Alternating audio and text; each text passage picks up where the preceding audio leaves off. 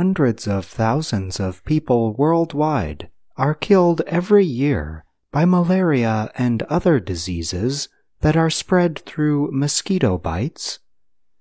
Female mosquitoes are responsible for these deadly bites because they have a special mouth design that male mosquitoes do not have.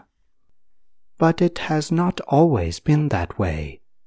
Researchers said they have discovered the oldest known fossils of mosquitoes two males located in pieces of an ancient orange colored substance known as amber.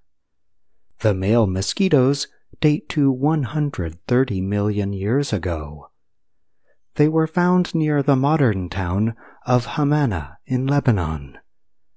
To researchers' surprise, the male mosquitoes had long mouthparts seen now only in females. Dany Azar is a researcher at the Chinese Academy of Sciences Nanjing Institute of Geology and Paleontology and Lebanese University.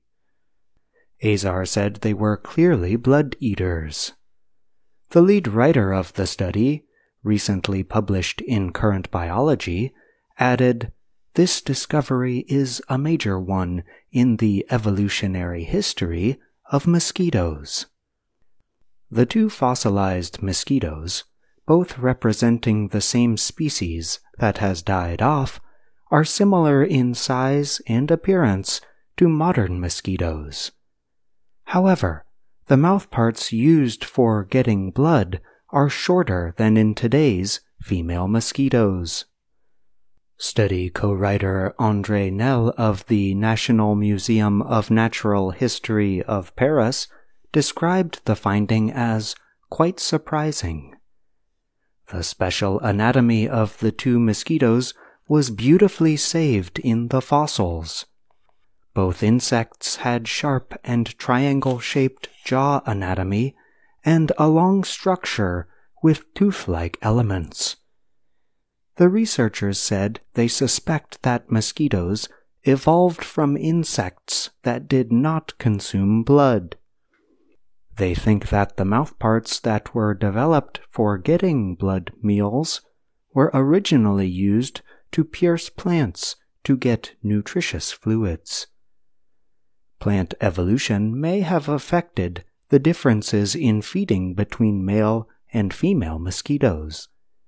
At the time when these two mosquitoes became stuck in tree sap that eventually became amber, flowering plants were beginning to spread for the first time. From the findings, Azar said that all early mosquitoes, both male and female, were blood-sucking, and male mosquitoes lost the ability later. The researchers said while these are the oldest mosquito fossils, mosquitoes probably appeared millions of years earlier. They noted that molecular evidence suggests mosquitoes developed from about 200 million to 145 million years ago. There are more than 3,500 species of mosquitoes worldwide, found everywhere except Antarctica. Some species spread diseases such as malaria, yellow fever, Zika fever, dengue, and others.